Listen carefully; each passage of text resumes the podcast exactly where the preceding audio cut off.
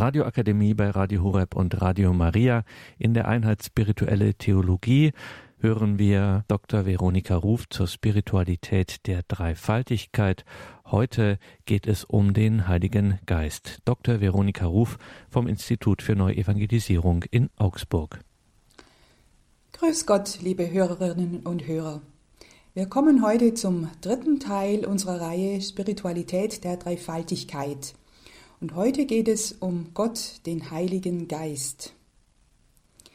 Wer eine Spiritualität der Dreifaltigkeit anstrebt, kommt am Heiligen Geist nicht vorbei. Der Kirchenvater Basilius aus dem vierten Jahrhundert sagt, eine enge Beziehung zu Gott gibt es nur durch den Geist. Ein Christ ist getauft auf den Namen des Vaters, des Sohnes und des Heiligen Geistes. Aber Hand aufs Herz, für viele ist er immer noch der unbekannte Gott. Der Heilige Geist wird offensichtlich vernachlässigt, weil er von den drei göttlichen Personen am schwersten fassbar ist. Der Sohn Gottes ist in Jesus von Nazareth sichtbar, hörbar und greifbar geworden als eine konkrete historische Person. Auch Gott der Vater ist noch vorstellbar. Jeder weiß, was ein Vater ist, wenn auch jeder Vergleich zu irdischen Vätern hinkt. Der Heilige Geist geht dagegen über jedes menschliche Konzept hinaus. Er wurde uns nicht in einer sofort erkennbaren persönlichen Gestalt offenbart wie Jesus Christus. Unsere menschlichen Erfahrungen reichen hier nicht aus.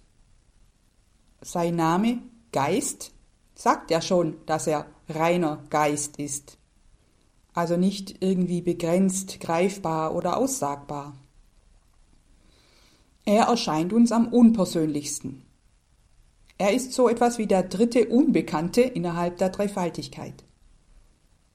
Dennoch ist sein Wirken sehr wohl wahrnehmbar.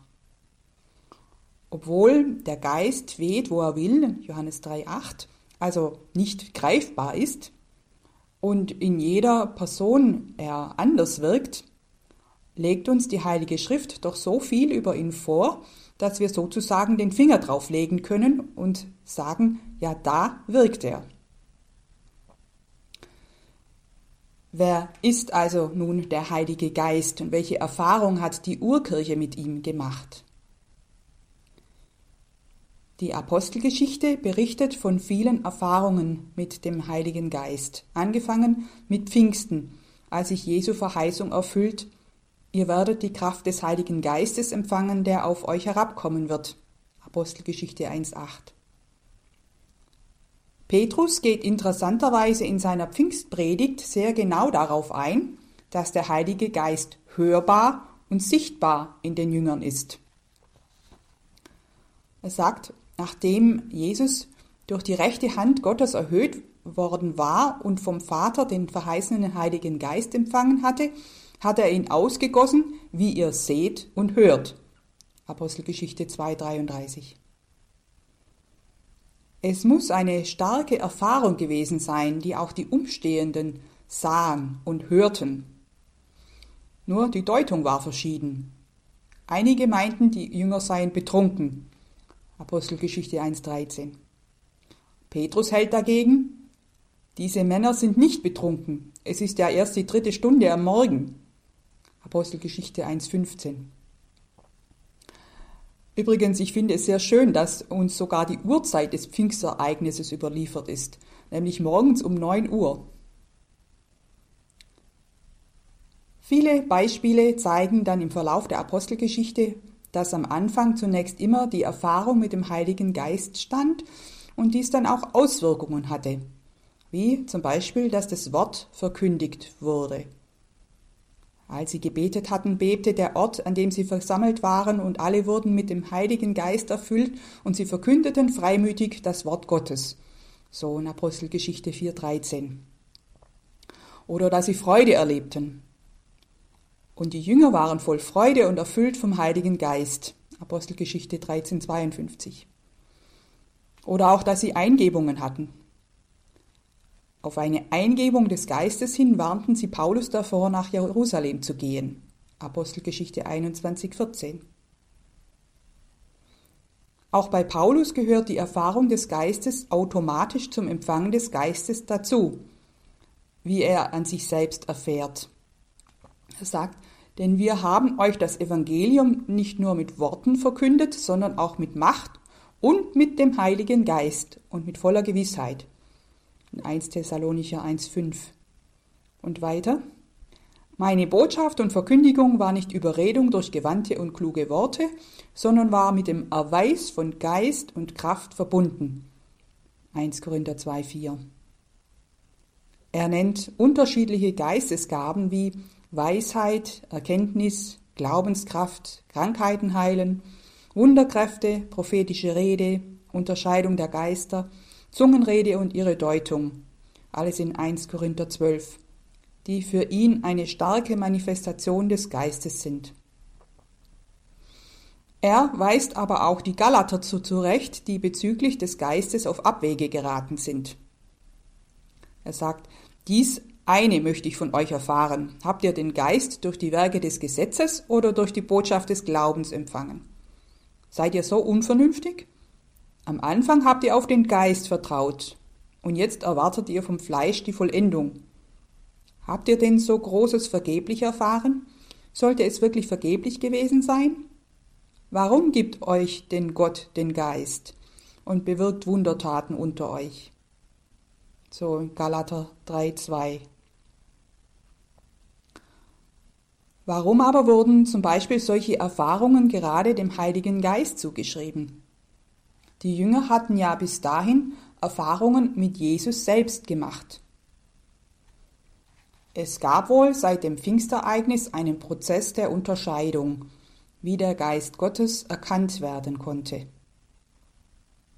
Es wuchs zunehmend ein Bewusstsein, dass der Heilige Geist eine eigene Identität hat, ja, jemand anderer ist, in Abhebung nicht nur zu Jesus, dessen Werk er fortführt, sondern auch in Abhebung zum Vater, von dem er durch den Sohn gesandt ist. Also der Geist als ein jemand. Insbesondere das Johannesevangelium zeigt uns, dass der Heilige Geist nicht eine abstrakte Macht, ein etwas ist, sondern eben ein jemand. Jesus hat verheißen, dass er ihn senden wird, nicht es. Ganz häufig wird der Geist mit dem Vater und oder dem Sohn gleichgestellt, was zeigt, dass er auf einer Ebene mit ihnen steht. Das haben wir ja am ersten Teil schon mal gesehen. Der Geist ist ein anderer Beistand. Griechisch der Paraklet, der mit und in den Aposteln sein wird. Der Geist ist der Rechtsbeistand der Anwalt, wörtlich der Herbeigerufene, also der, den man sich in der Not an die Seite ruft. Die Lutherbibel übersetzt Paraklet mit Tröster. So nennt ihn ja auch die gesamte christliche Tradition. In anderen Übersetzungen ist er der Helfer. Das sind alles schöne Bezeichnungen, die sein Wesen zum Vorschein bringen. Er ist der Beistand, der für uns eintritt. Und so wie Jesus ihn ankündigt, hat er sehr persönliche Züge. Der Beistand aber, der Heilige Geist, den der Vater in meinen Namen senden wird, er wird euch alles lehren und euch an alles erinnern, was ich euch gesagt habe. So Johannes 14, 26. Und dann weiter, wenn aber der Beistand kommt, den ich euch vom Vater aus senden werde, der Geist der Wahrheit, der vom Vater ausgeht, wird er Zeugnis für mich ablegen. Johannes 15, 26. Wenn aber jener kommt, der Geist der Wahrheit, wird er euch in die ganze Wahrheit führen. Denn er wird nicht aus sich selbst herausreden, sondern er wird sagen, was er hört und euch verkünden, was kommen wird.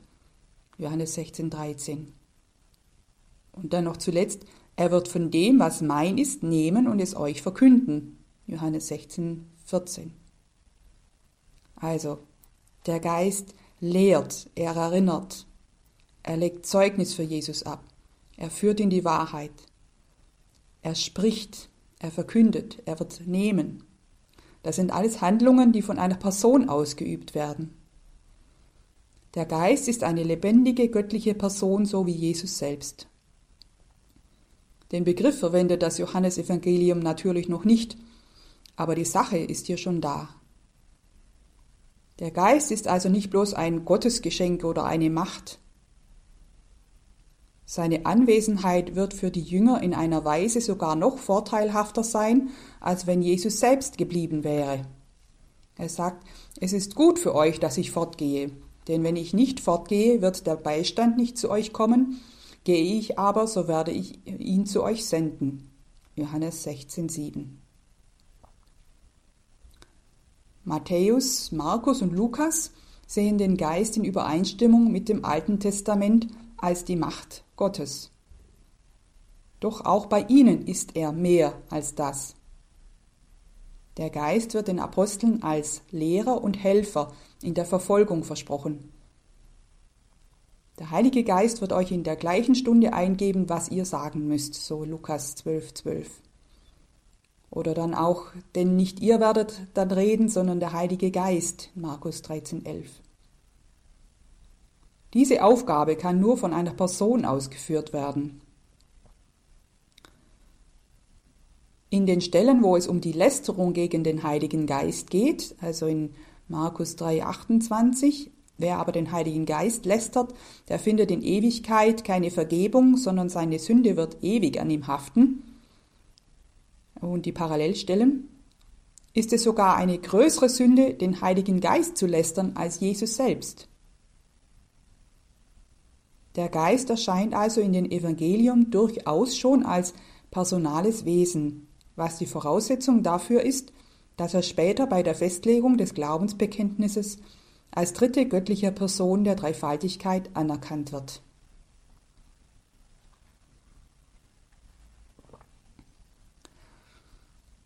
Der Heilige Geist selber wird in seinem Sein nicht sichtbar, doch in seinen Wirkungen zeigt er sich. Dies soll jetzt in sieben ausgewählten Kategorien, in Anführungszeichen, gefasst werden. Also die Kategorien der Innerlichkeit, Veränderung, Verborgenheit, Kraft, Einheit, Führung und Unterscheidung und Inspiration, die wir jetzt nacheinander alle durchgehen. Es gibt natürlich noch andere, aber diese sollen ein Gefühl für die Art und Weise des Wirkens des Geistes vermitteln. Beginnen wir mit der Innerlichkeit.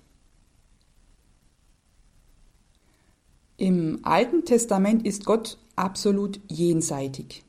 Er ist so heilig und vollkommen anders, dass sein Name nicht ausgesprochen wird. Exodus 3,14. Der Mensch darf sich ihm nicht vermessen nähern, ohne dass er sterben muss. Numeri 4,15. Im Offenbarungszelt und später dann im Tempel ist das Volk getrennt von ihm durch einen Vorhang. Exodus 26, 31. Und doch ist er auch ein Gott, der seinem Volk nahe kommt. Da gibt es sehr viele Stellen. Er führt es und er schließt einen Bund mit ihm. Das Volk aber bricht diesen Bund immer wieder. Doch Gott erneuert ihn und verheißt, dass es durch seinen Geist ein innerlicher Bund sein wird. Ich lege meinen Geist in euch und bewirke, dass ihr meinen Gesetzen folgt und auf meine Gebote achtet und sie erfüllt. So Ezechiel 36, 27. Mit der Sendung des Heiligen Geistes an Pfingsten erfüllt sich diese Verheißung zur Gänze. Gott wird innerlich oder inwendig denn jeder Getaufte wird zu einem Tempel des Heiligen Geistes. Wisst ihr nicht, dass ihr Gottes Tempel seid und der Geist Gottes in euch wohnt? 1 Korinther 3,16. Die Entwicklung geht hin zu einer größer werdenden Innerlichkeit und Nähe. Der Tempel Gottes sind jetzt wir, weil der Geist Gottes in uns wohnt. Römer 8, 9. Das geht sogar so weit, dass sich hier ein Besitzerwechsel vollzieht. Wisst ihr nicht, dass euer Leib ein Tempel des Heiligen Geistes ist, der in euch wohnt und den ihr von Gott habt? Ihr gehört nicht euch selbst. So 1 Korinther 6,19. Der Geist Gottes ist der Besitzer dieses Tempels. Und nur der Geist kann uns diese Nähe ertragen lassen. Im alten Bund hieß es noch, ich kann die donnernde Stimme des Herrn meines Gottes nicht noch einmal hören und dieses große Feuer nicht noch einmal sehen, ohne, ohne dass ich sterbe. So Deuteronomium 18,16. Im neuen Bund schafft der Heilige Geist die Kapazität dafür, die Größe und Allgewalt Gottes auszuhalten, ja zu beten, aber Vater. Römer 8,15. Schon im Alten Testament war die Sehnsucht da, Gott im Innersten zu kennen. Jeremia prophezeite, dass eine Zeit kommen würde, wo der Herr nicht durch äußere Lehren erkannt wird, sondern von innen heraus. Keiner wird mehr den anderen belehren, man wird nicht zueinander sagen, erkennt den Herrn, sondern sie alle, klein und groß, werden mich erkennen, Spruch des Herrn. So Jeremia 31, 34. Gott innerlich zu machen, ist eben genau das Werk des Geistes im neuen Bund. Gregor der Große und Augustinus und andere Kirchenlehrer nennen ihn deshalb den inneren Meister. Kommen wir zu einer zweiten Kategorie, die Veränderung. Geist hat im Deutschen von der Wortbedeutung her mit Verstand oder Denken zu tun. Das hebräische Ruach für Geist dagegen ist dynamisch. Es bedeutet Atem, Wind, Luft, die in Bewegung ist. So deutet der Name des Geistes von seinem Ursprung her mehr auf Bewegung und Leben als auf Intellekt. Das zeigt schon die allererste Seite der Bibel. Der Geist Gottes wird gleich im zweiten Vers genannt. Gottes Geist schwebte über den Wassern. Genesis 1, 2. Durch ihn wird das Tohu Wabohu, so im Hebräischen, das Chaos des Anfangs, geordnet und Leben entsteht. Der Geist ist nicht statisch oder steif, sondern vital und in Bewegung.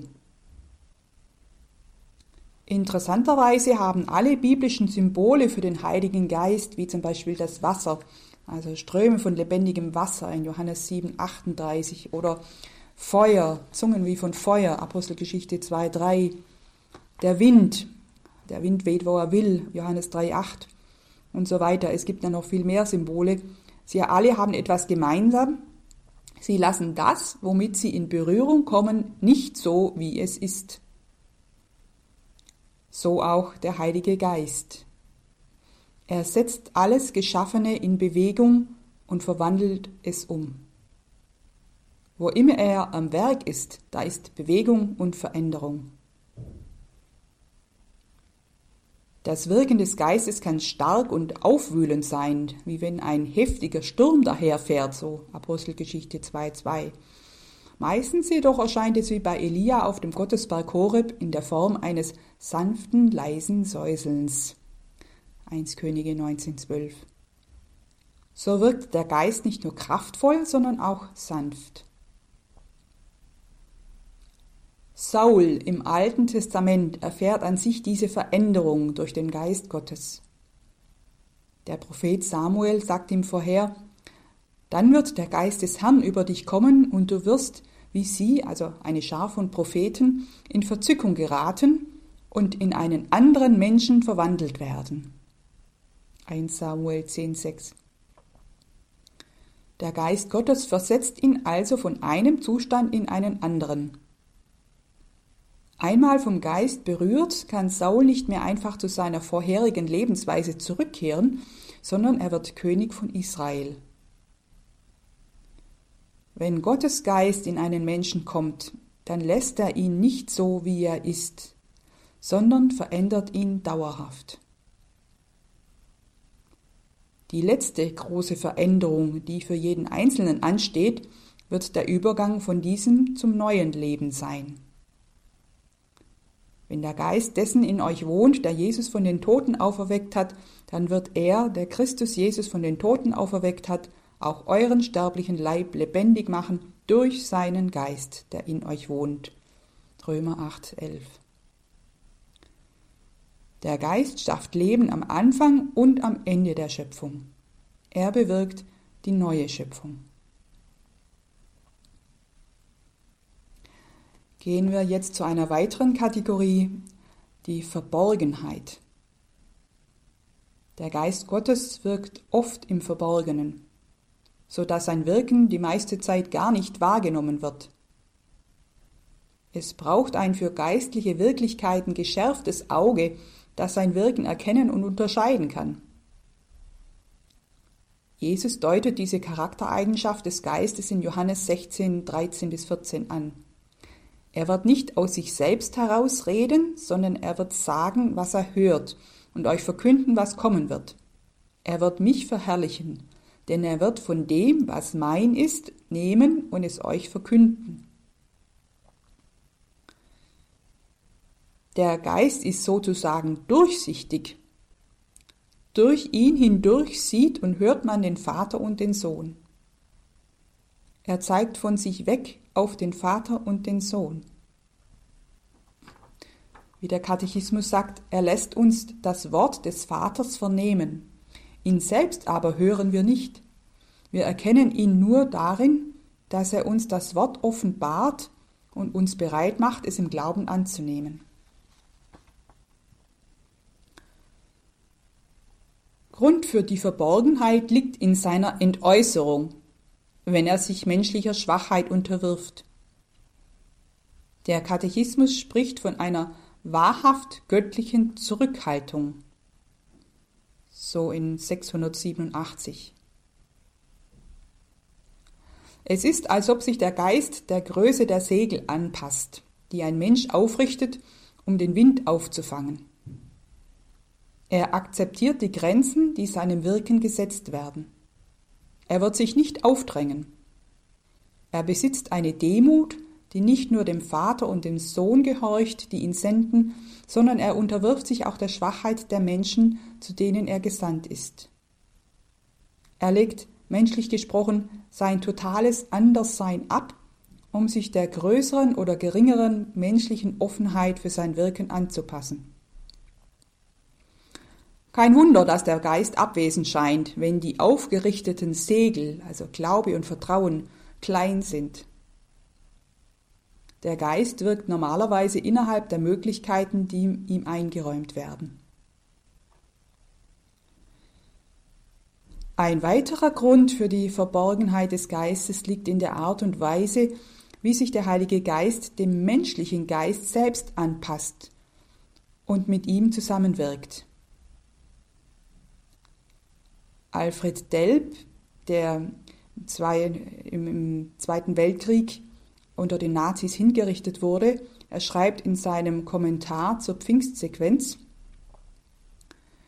das ist ja seine Art, also die Art des Geistes und seine Ordnung, den kreatürlichen Lebensweisen sich innerlich einzufügen, ihre Lebensfunktionen und Lebensäußerungen mitzuvollziehen und sie so auf seine Höhe und Dichtigkeit und Sicherheit heraufzuholen. Lumen Cordium, Licht des Herzens. Wir sollen oft darum beten, dass unser Herz im richtigen Rhythmus bleibt und das richtige Gespür hat. Soweit Alfred Delp. Weil der Geist sich in unser Leben so einfügt, erscheint sein Wirken verborgen. Durch das Gebet jedoch entwickeln wir einen Sinn für ihn. Kommen wir jetzt zu einer vierten Kategorie, die Kraft. Kraft, also im griechischen Dynamis, daher das deutsche Wort Dynamit, ist ein Synonym für den Geist.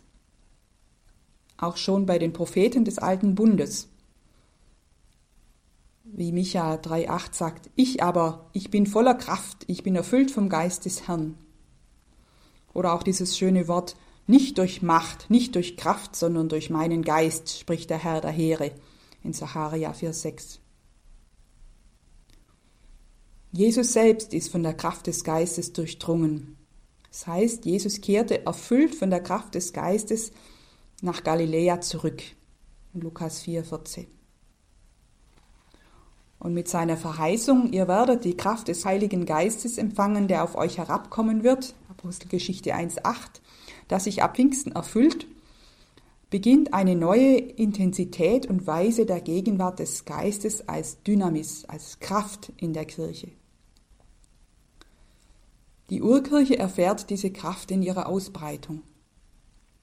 Diese Kraft treibt die Apostel in alle Welt, das Evangelium zu verkünden und Zeugnis für Jesus abzulegen. Und sie treibt dazu, zu ihrem Glauben auch unter Verfolgung zu stehen. Das erste Beispiel für diese, diesen Starkmut ist Stephanus. Erfüllt vom Heiligen Geist blickte er zum Himmel empor sah die Herrlichkeit Gottes und Jesus zu Rechten Gottes stehen. So Apostelgeschichte 7,55. Auf diese Weise erleidet er das Martyrium. Hier bewahrheitet sich, was Athanasius im vierten Jahrhundert über den Heiligen Geist sagt. Der Geist aber wird Geist der Kraft und Geist der Herrlichkeit genannt. Christen haben zu allen Seiten diese Kraft des Geistes erfahren, auch in weniger dramatischen Situationen. Was vorher unmöglich scheint, wird auf einmal leicht oder wenigstens erträglich. Wenn die Energie ausgeht, dann hilft die Kraft des Geistes weiter, das Begonnene zu Ende zu führen. Die übernatürliche Kraft wird sichtbar, wo menschliche Schwachheit offensichtlich ist. Dinge werden auf einmal getan, zu denen die eigenen Ressourcen nicht ausreichen.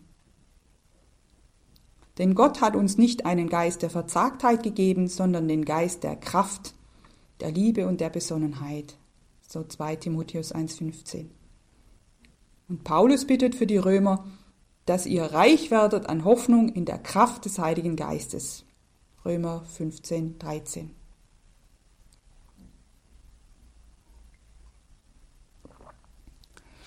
Kommen wir zur Einheit.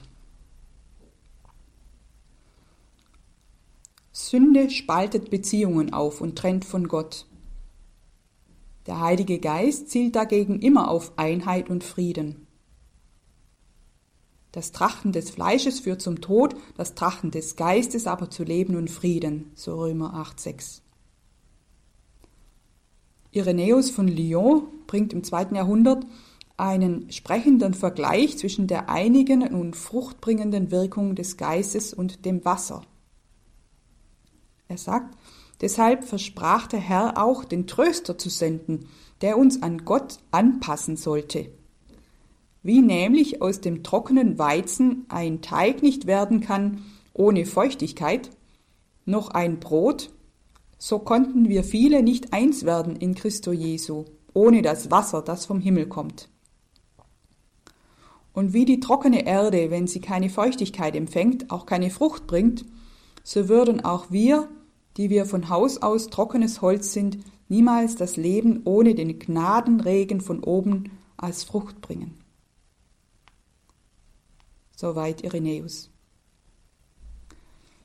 Der Geist Gottes wirkt darauf hin, Hass und Uneinigkeit zu überwinden und Menschen zueinander zu führen. Er schafft erlöste Beziehungen zwischen Gott Vater und uns. Wir rufen durch ihn aber Vater. Und zwischen Jesus und uns. Wir rufen durch ihn Jesus ist der Herr. Und zwischen uns Menschen, weil wir ja ein Leib sind. Durch den einen Geist wurden wir in der Taufe alle in einen einzigen Leib aufgenommen, Juden und Griechen, Sklaven und Freie, und alle wurden wir mit dem einen Geist getränkt. So 1 Korinther 12, 13. Der Geist selbst aber ist gleichsam das Fluidum, in dem Beziehung gelingt. Menschen, die sich gleichgültig, ja feindlich gegenüberstehen, kann er zur Gemeinschaft zusammenrufen. Aber es braucht auch unser Zutun. Bemüht euch, die Einheit des Geistes zu wahren durch den Frieden, der euch zusammenhält. So mahnt der Epheserbrief 4,3. Er vereint an Pfingsten Menschen unterschiedlichster Sprachen und Nationalitäten. Apostelgeschichte 2. Es ist die Eigenart des Geistes, Menschen zusammenzuführen und zu einem Wir zu machen.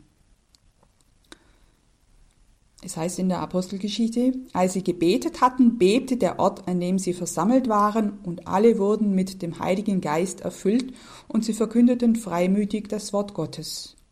Und sofort darauf heißt es, die Gemeinde der Gläubigen war ein Herz und eine Seele. Keiner nannte etwas von dem, was er hatte, sein Eigentum, sondern sie hatten alles gemeinsam.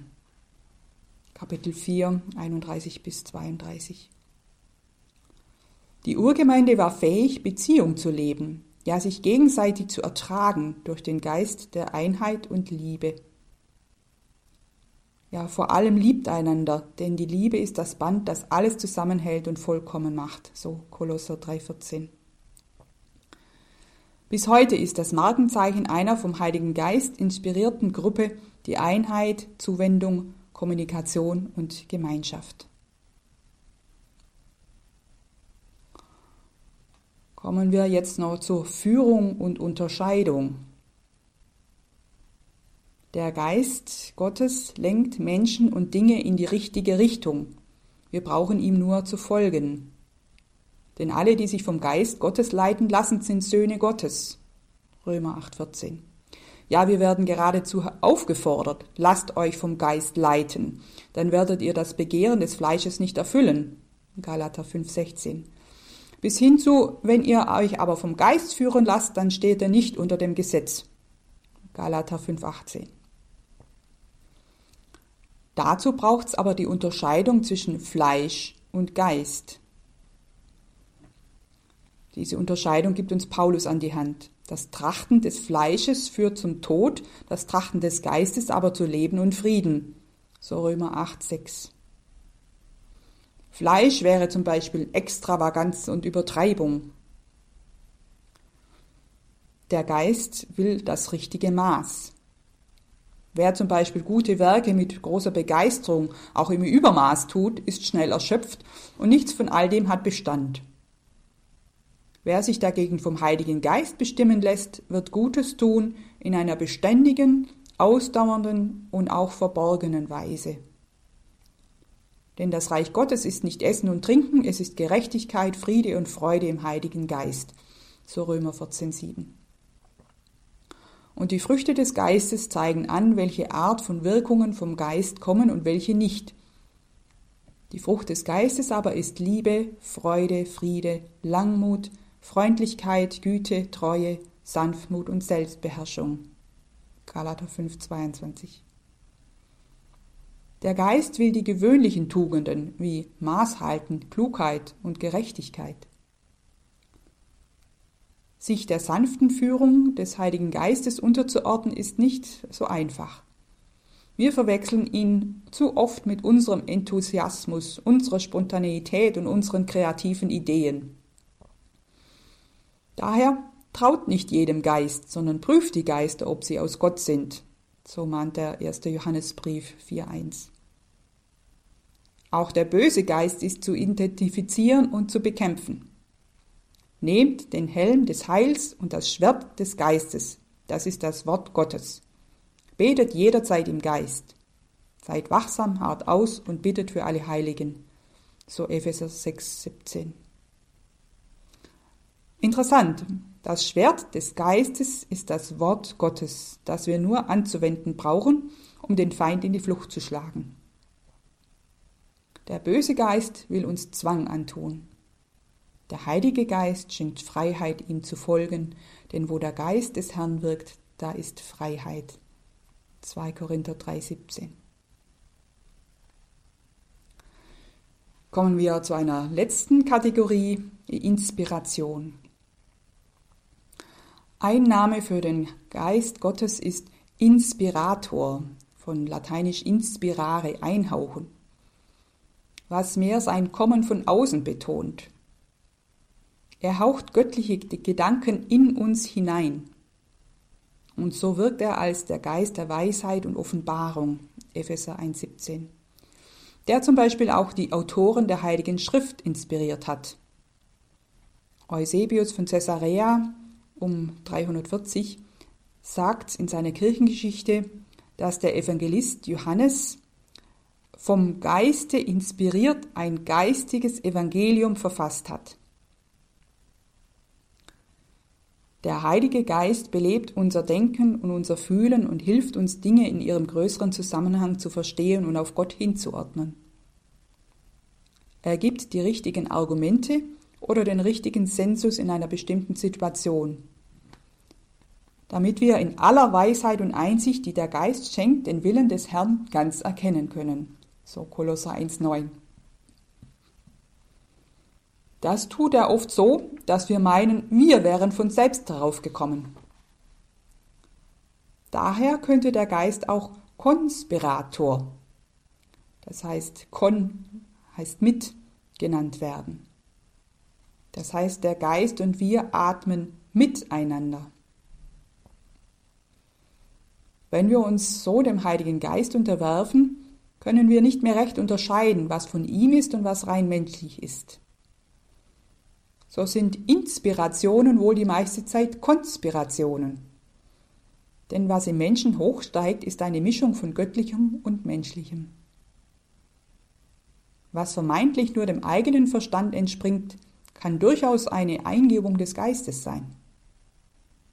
Der Geist nimmt die Bemühungen der menschlichen Intelligenz ernst und hebt sie über ihre natürlichen Fähigkeiten hinaus auf eine höhere Ebene. Er wirkt aber auch durch unser Gespür, unser Bauchgefühl, wenn man so will, wenn wir wirklich mit dem Geist atmen. Je mehr wir den Inspirationen des Geistes nachgeben, desto mehr entwickeln wir einen Instinkt für sein Wirken und dafür, wie wir es mit unserem menschlichen Wirken zusammengeht. Bis dahin, dass wir in die Tiefe der Offenbarung Gottes vordringen können. Denn uns hat es Gott enthüllt durch den Geist. Der Geist ergründet nämlich alles, auch die Tiefen Gottes. 1 Korinther 2,10. So, diese sieben Kategorien des Geistwirkens erschöpfen sich natürlich nicht in, die, in diesen genannten. Der Punkt hier ist, dass eine Sensibilität äh, gefördert werden soll, dass dem Heiligen Geist bestimmte Wirkweisen zu eigen sind, die es möglich machen, ihn eben als Heiligen Geist zu identifizieren. Gehen wir noch einmal ganz kurz zurück zur Innerlichkeit. Eine Frage ist nämlich noch nicht geklärt. Der Vater und der Sohn wohnen doch ebenfalls im Christen. Wir werden kommen und bei ihm wohnen, so sagt Jesus in Johannes 14, 23. Wie steht's um den Geist? Ist der Heilige Geist uns näher als der Vater und der Sohn? Die Funktion des Heiligen Geistes ist göttliche Anwesenheit, Unmittelbarkeit und Intimität in uns zu sein. Wir sind ja sein Tempel. Der Geist ist uns der allernächste Gott.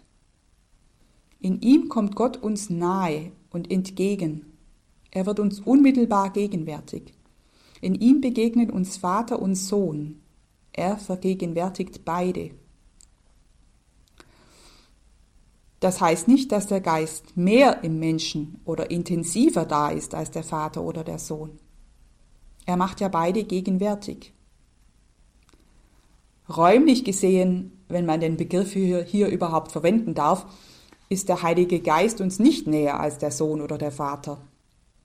Aber er ist es in seiner Funktion. Seine Rolle in der Heilsordnung gibt ihm eine Unmittelbarkeit und Nähe, die nur ihm zu eigen sind. Gott gibt sich durch den Heiligen Geist, um uns so nahe zu sein, um im Innersten unseres Seins gegenwärtig zu sein, in unserem Denken, in unserem Gewissen und in unserem Herzen. Wie Augustinus sagt, du aber warst innerlicher als mein Innerstes.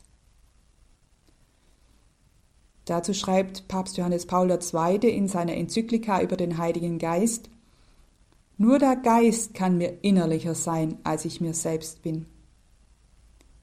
Sowohl seinsmäßig wie auch in der geistlichen Erfahrung.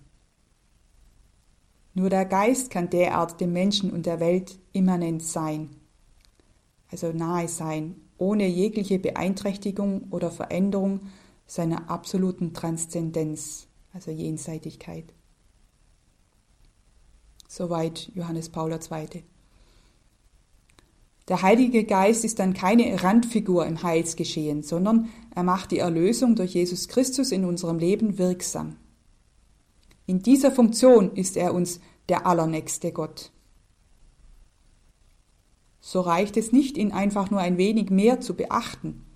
Wir müssen auch in eine direkte Beziehung zu ihm treten, wenn wir ein geistliches Leben leben wollen denn ohne den Heiligen Geist gibt es kein solches. Spiritualität, ein Wort, das heute ja fast überall gebraucht wird, kommt ja genau von Spiritus, dem Geist Gottes. Wir können und müssen ihn persönlich und innig kennen und auf seine Wirkungen achten. Machen wir uns jetzt also auf die Suche nach dem Geist, wie wir ihn mehr verehren können. Die Verehrung des Heiligen Geistes war in der Kirche nie besonders ausgeprägt. Die Volksfrömmigkeit stützte sich meist auf die Andacht zu Christus, Maria oder die Heiligen. Allenfalls wurde vielleicht noch versucht, den Eingebungen des Geistes zu folgen. Zumindest wurden die schönen liturgischen Hymnen Komm Schöpfergeist und Komm herab, o Heiliger Geist mitgesungen oder die Pfingstnovene mitgebetet, die ja ohnehin erst Leo der 13. vor gut 100 Jahren eingeführt hat. Die Verehrung des Heiligen Geistes ist seit Jahrhunderten vernachlässigt worden. Wohl zum Teil auch aus Angst, die Gläubigen könnten in ein Schwärmertum oder Erleuchtungsbewegungen abgleiten. Dabei gab es natürlich auch immer wieder anerkannte geistgewirkte Bewegungen, oder Heilige, bei denen sein Wirken offensichtlich wurde. Sie trugen im Lauf der Jahrhunderte immer wieder zur Erneuerung der Kirche bei. Man denke an die Kirchenreform durch die Mönche von Cluny Anfang 10. Jahrhundert oder die Bewegungen, die der heilige Franz von Assisi oder der heilige Dominikus ausgelöst haben im 12. Jahrhundert. Ein flüchtiger Blick in die Geschichte der Spiritualität zeigt aber, dass sogar im Leben und in den Schriften der Heiligen wenig ausführliche Verweise auf den Heiligen Geist zu finden sind. Die heilige Theresia von Lisieux erwähnt zum Beispiel den Namen von Jesus mehr als 1600 Mal in ihren Schriften.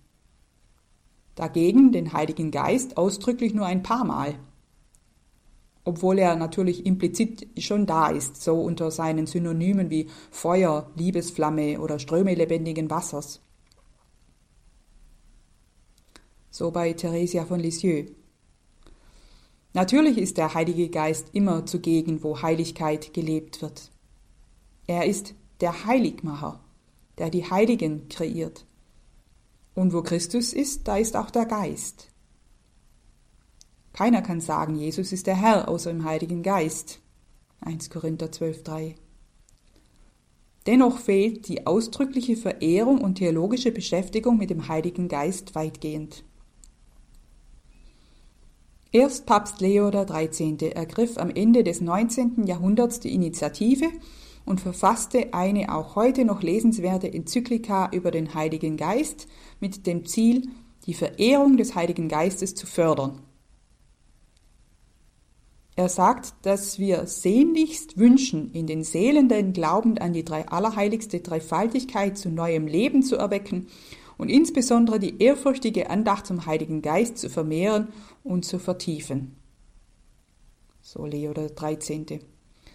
Wir können den Heiligen Geist mehr verehren, indem wir zum einen intensiver und längere Zeit, ja jederzeit bewusst in ihm beten. Betet jederzeit im Geist, so Epheser 6,18. Beziehungsweise betet in der Kraft des Heiligen Geistes. Judas 20. Wir können ihn aber auch in, in uns beten lassen. Denn wir wissen nicht, worum wir in rechter Weise beten sollen. Der Geist selber tritt jedoch für uns ein mit Seufzen, das wir nicht in Worte fassen können. Römer 8, 26. Andererseits sollten wir ihn häufiger, inniger und in der rechten Weise anrufen, so wie uns Leo der 13. Äh, dazu auffordert. Er sagt, schließlich müssen wir den Heiligen Geist inständig anrufen, da jeder von uns seines Schutzes und Beistandes dringend bedarf. Ein jeder schwankt in Ratlosigkeit, jedem gebricht es an Kraft, jeden drückt einen Kummer, jeder neigt zum Bösen. So müssen wir denn alle Zuflucht suchen bei ihm der als stets lebendiger Quell Licht und Kraft, Trost und Heiligkeit spendet. Über die richtige Art, ihn anzurufen, gibt uns die Kirche die allerbeste Anweisung, indem sie ihn unter den zärtlichsten Namen inständig anfleht und beschwört. Komm, o Geist der Heiligkeit, Vater aller Armen du, aller Herzen Licht und Ruh, komm mit deiner Gabensaal, Tröster in Verlassenheit, Labsaal voll der Lieblichkeit. Komm, o oh süßer Seelenfreund. So die Anrufungen aus der Pfingstsequenz. Und weiter Leo, der 13. Innig betet sie zu ihm, dass er Herz und Sinn reinige, heile und erquicke, und dass er denen, die auf ihn vertrauen, den Lohn der Tugend, ein seliges Lebensende und die ewige Freude verleihe. Soweit das Zitat von Leo dem 13. Man kann den Heiligen Geist auch nur mit ganz kurzen Anreden anrufen. Ein beständiges Veni Sancte Spiritus, komm Heiliger Geist, kann wiederholt werden wie zum Beispiel das Jesusgebet. Er wird nicht säumen, auf immer neue und unerwartete Weise zu kommen. Ein uraltes Gebet ist, Komm, Heiliger Geist, erfülle die Herzen deiner Gläubigen und entzünde ihnen das Feuer deiner Liebe. Und der Psalmbeter betet dann noch dazu, Sende aus deinen Geist und alles wird neu geschaffen und du erneuerst das Angesicht der Erde. Psalm 104, 30. Gebet, das nicht nur im Heiligen Geist, sondern auch zu ihm geschieht, entwickelt in mir einen Sensus für seine Anwesenheit. Er wird meine Persönlichkeit prägen, die Art und Weise, wie ich Dinge tue oder lasse. Es wird mir anzumerken sein, ob ich seinen Eingebungen folge. Menschen werden merken, dass ich vieles, ja alles nicht aus mir selbst habe. Es wird sichtbar sein, ob ich eine Beziehung zu ihm habe oder nicht. Leo der 13. fordert uns geradezu heraus, den Heiligen Geist selbst wahrhaft zu lieben. Er sagt, denn gerade die Liebe sind wir dem Heiligen Geist schuldig, weil er Gott ist.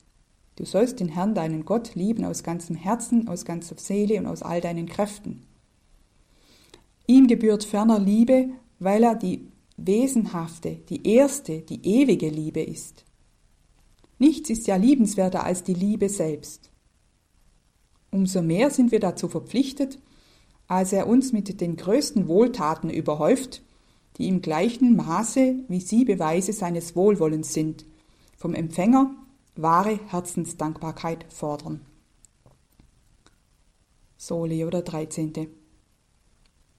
Den Heiligen Geist mehr lieben. Vielleicht ist das etwas, was Sie, liebe Hörerinnen und Hörer, aus dieser Sendung mitnehmen kommen wir zum Abschluss unserer Reihe zur Spiritualität der Dreifaltigkeit. Vater, Sohn und Heiliger Geist, der Gott der Liebe und Allmacht. Die Liebe Gottes ist ausgegossen in unseren Herzen durch den Heiligen Geist, der uns gegeben ist. Römer 5,5. Hier identifiziert die Heilige Schrift selber den Heiligen Geist mit der Liebe. Er ist das Band der Liebe, das Vater und Sohn miteinander verbindet. Auch für Augustinus, der ein ganzes Werk über die Dreifaltigkeit geschrieben hat, ist die gegenseitige Liebe des Vaters und des Sohnes der Heilige Geist. Der Heilige Geist ist die Liebe, so sagt Augustinus. Liebe ist von ihrer Natur her auf einen anderen gerichtet. Der Vater liebt den Sohn, der Sohn liebt den Vater. Und ihre gegenseitige Liebe ist wiederum Person, der Heilige Geist. Liebe macht aber von ihrer Natur her eins. Jesus sagt, ich und der Vater sind eins, Johannes 10, 30. Die Liebe bewirkt ihre Einheit. Die Liebe also kann erklären, warum der dreifaltige Gott ein einziger Gott ist. Gott ist vollkommene Liebe. Deshalb ist er auch vollkommen in sich eins. Diese Liebe, die der Heilige Geist zwischen Vater und Sohn ist, ist die größte Gabe Gottes, die uns befähigt, eine Spiritualität der Dreifaltigkeit zu leben. Wie der Heilige Geist die Liebe zwischen Vater und Sohn ist, so ist er auch das Band der Liebe und Einheit unter uns. Er befähigt uns, Christi Gebot zu erfüllen, liebt einander, wie ich euch geliebt habe. Johannes 15, 12. Die Liebe ist die allererste und hervorragendste Frucht des Geistes. Ein Jünger des Herrn kann wahrhaft lieben, weil er es nicht mit seiner eigenen zerbrechlichen Liebe tut, sondern mit der Liebe, die Gott in seinem Herzen ausgegossen hat. Der Heilige Geist setzt die Gläubigen frei, bedingungslos und selbstlos zu lieben, damit es auch von ihnen heißen kann, so wie Epaphras, ein Mitarbeiter des Paulus, berichtet, er hat uns von der Liebe berichtet, die der Geist in euch bewirkt hat. Kolosser 1,8. Und Gott hat uns nicht einen Geist der Verzagtheit gegeben, sondern den Geist der Kraft, der Liebe und der Besonnenheit. 2 Timotheus 1,7. Gott ist die Liebe. So 1 Johannes 4,8. Gott ist die Liebe. Das ist die Lösung zu der Gleichung 1 plus 1 plus 1 gleich 1 mit der wir begonnen haben. Augustinus schreibt zu diesem Zahlenspiel Folgendes. Es ist ein längeres Zitat. Ich bitte Sie, da nochmal zuzuhören. Genau. Er schreibt, die Dreifaltigkeit ist also ein Gott. Die Dreifaltigkeit ist eine Ewigkeit, eine Macht, eine Majestät. Drei, aber nicht Götter. Es entgegne mir nicht der Sachverdreher. Wieso drei? Denn wenn drei, so musst du erklären, was drei ist. Ich antworte, Vater, Sohn und Heiliger Geist. Siehe, sagt er, du hast drei genannt, aber drücke aus, was drei ist. Ich sage, vielmehr zähle du, ich meine ja drei, wenn ich sage Vater, Sohn und Heiliger Geist. Denn in Bezug auf sich selbst ist der Vater Gott, in Bezug auf den Sohn ist der Vater. In Bezug auf sich selbst ist der Sohn Gott, in Bezug auf den Vater ist der Sohn. Denn der Name Vater drückt eine Beziehung zu etwas aus und ebenso drückt der Name Sohn eine Beziehung zu etwas aus. Da ist etwas Unaussprechliches, was sich mit Worten nicht ausdrücken lässt. So ist Gott weder ohne Zahl, noch wird er von der Zahl umfasst. Weil es drei sind, ist es gleichsam eine Zahl. Wenn du fragst, was die drei sind, ist es keine Zahl. Wo du zu denken anfängst, fängst du zu zählen an. Wo du zählst, kannst du nicht sagen, was du zählst. Der Vater ist der Vater, der Sohn ist der Sohn, der Heilige Geist ist der Heilige Geist. Was sind diese drei, der Vater, der Sohn und der Heilige Geist? Nicht drei Götter? Nein. Nicht drei Allmächtige? Nein. Nicht drei Schöpfer der Welt? Nein. Also ist der Vater allmächtig? Gewiss allmächtig. Also ist nicht auch der Sohn allmächtig? Gewiss, auch der Sohn ist allmächtig. Also ist auch der Heilige Geist nicht allmächtig? Auch er ist allmächtig. Also drei Allmächtige? Nein, sondern ein Allmächtiger. Augustinus fährt dann noch weiter fort, bis er zu dem Schluss kommt, man kann nicht drei zählen, außer Vater, Sohn und Heiliger Geist, diesen einen Gott, einen Allmächtigen, also ein Anfang. So Augustinus. Dieser eine Allmächtige erweist seine Allmacht in der Liebe. Stellen wir uns unter diese Allmacht und schenken wir dem dreifaltigen Gott unsere Liebe zurück. Ein jeder und eine jede ist zu einer lebendigen Beziehung zur allerheiligsten Dreifaltigkeit, Vater, Sohn und Heiliger Geist gerufen und darin zu wachsen, wie es der Epheserbrief schreibt. Daher beuge ich meine Knie vor dem Vater, nach dessen Namen jedes Geschlecht im Himmel und auf der Erde benannt wird. Und bitte, er möge euch aufgrund des Reichtums seiner Herrlichkeit schenken, dass ihr in eurem Inneren durch seinen Geist an Kraft und Stärke zunehmt. Durch den Glauben wohne Christus in euren Herzen. In der Liebe verwurzelt und auf sie gegründet, sollt ihr zusammen mit allen Heiligen dazu fähig sein, die Länge und Breite, die Höhe und Tiefe zu ermessen und die Liebe Christi zu verstehen, die alle Erkenntnis übersteigt. So werdet ihr mehr und mehr von der ganzen Fülle Gottes erfüllt. Er aber, der durch die Macht, die in uns wirkt, unendlich viel mehr tun kann, als wir erbitten oder uns ausdenken können, er werde verherrlicht durch die Kirche und durch Christus Jesus in allen Generationen, für ewige Zeiten. Amen. Ich danke Ihnen fürs Zuhören. Das war die Radioakademie bei Radio Horeb und Radio Maria. Im Rahmen des Katechistenkurses für die Evangelisation hörten Sie heute wieder Dr. Veronika Ruf. In ihrer Reihe zur Spiritualität der Dreifaltigkeit ging es heute um den Heiligen Geist. Diesen Vortrag von Dr. Veronika Ruf vom Institut für Neuevangelisierung und Gemeindepastoral in Augsburg gibt es als CD beim Radio Horeb CD-Dienst oder morgen im Laufe des Tages stellen wir das Ganze dann auch auf unsere Homepage horeb.org horeb.org.